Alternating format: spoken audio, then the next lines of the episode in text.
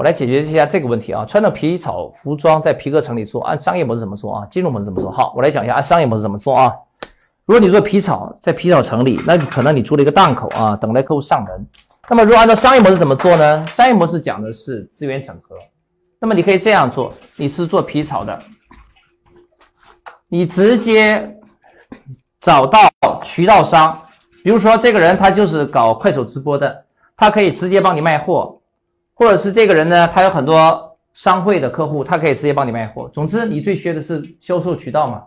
那么你直接跟他说，嗯，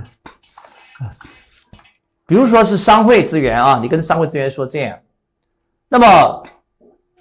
呃，咱们商会以后搞活动，我都来赞助，但是我要求什么呢？就是你给我五分钟上台分享的机会。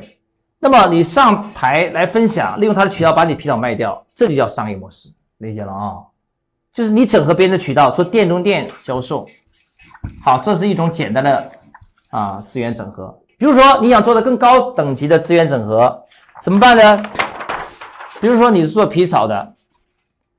你认识一个老板，是开五星级酒店的，那么你跟这老板这样说：这个呢，我在你你这个酒店里边，你提供一个铺面给我，我不给你铺面的费用，但是这个我这个皮草跟你合作赚了钱之后，我大部分收益可以分成啊，可以分成给你。那么这也是一种店中店。那么，如果是金融模式怎么做呢？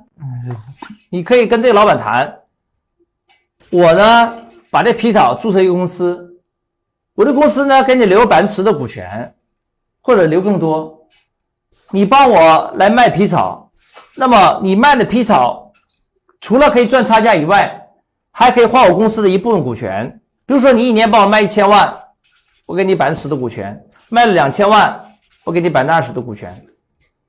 根据你销售业绩，我给你做股权配比，那么这个就属于金融模式的打造了啊。当然这也是很粗浅的啊，我们还可以做的更深一点啊，还可以融合更深一点。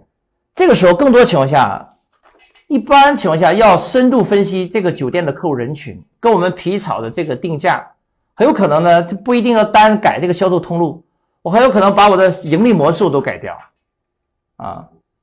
这里边还有很多可以探讨的，未来你参加峰会，我们详细聊吧啊啊！总之，商业模式就是整合渠道，至于金融模式呢，就是既用他的渠道，也用他的钱，用什么换呢？用我的股权去换，就这意思啊。好，关注我，学习更多内容。